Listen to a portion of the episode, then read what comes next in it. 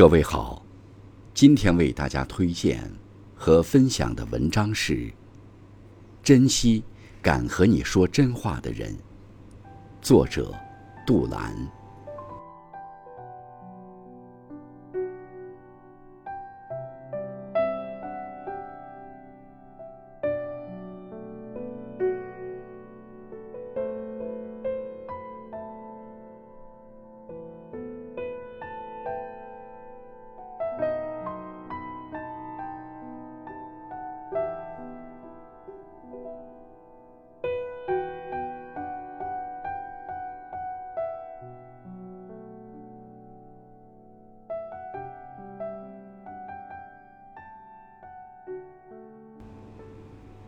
人生在世，我们会遇到形形色色的人，从他们的口中听到千言和万语，其中有真话，有谎言，该如何过滤，又该如何倾听，可谓是一种智慧。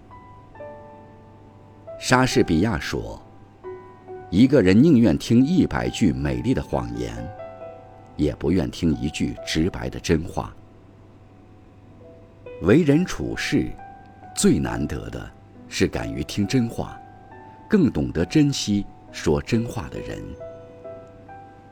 假话好听，真话难得。《罪与罚》里有一句话：“世界上没有比说真话更困难的事，但也没有比阿谀奉承更容易的事。”阿谀奉承的话不难听到，很多人都会讲，因为既不费力，也不用担心得罪人。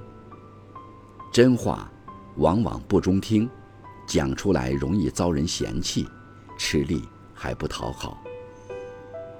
常言说：“心善之人感之言，嘴甜之人藏迷奸。”那些敢于说真话的人。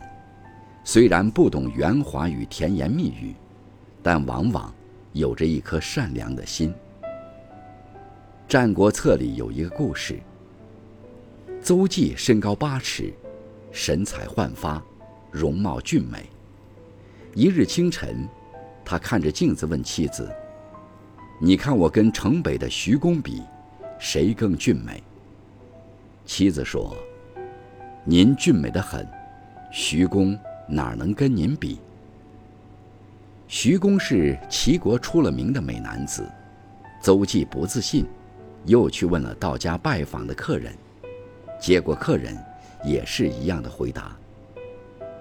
翌日，徐公来家里做客，邹忌细细打量他，发现徐公比自己俊美的多，自己根本比不上他。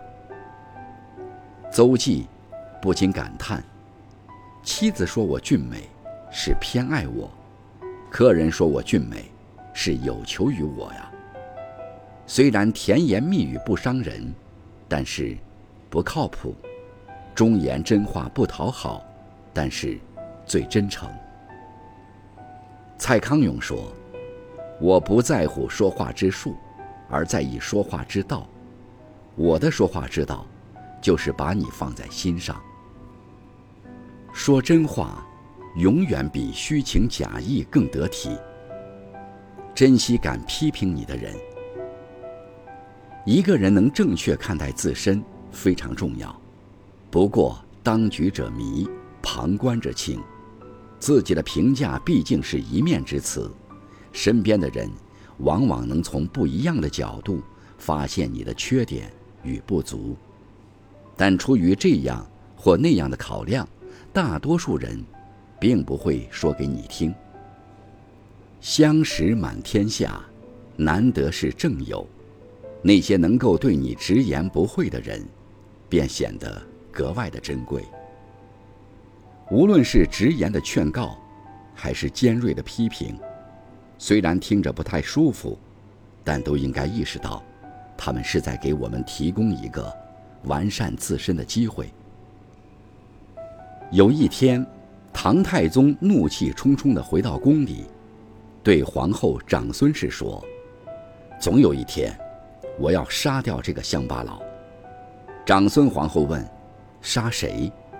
唐太宗说：“魏征常常在朝堂上当众刁难他，使他下不了台。”皇后听了，连忙向唐太宗道谢说：“魏征之所以敢当面直言，是因为陛下乃贤明之君，明君有贤臣，欢喜还来不及，怎能网开杀戒呢？”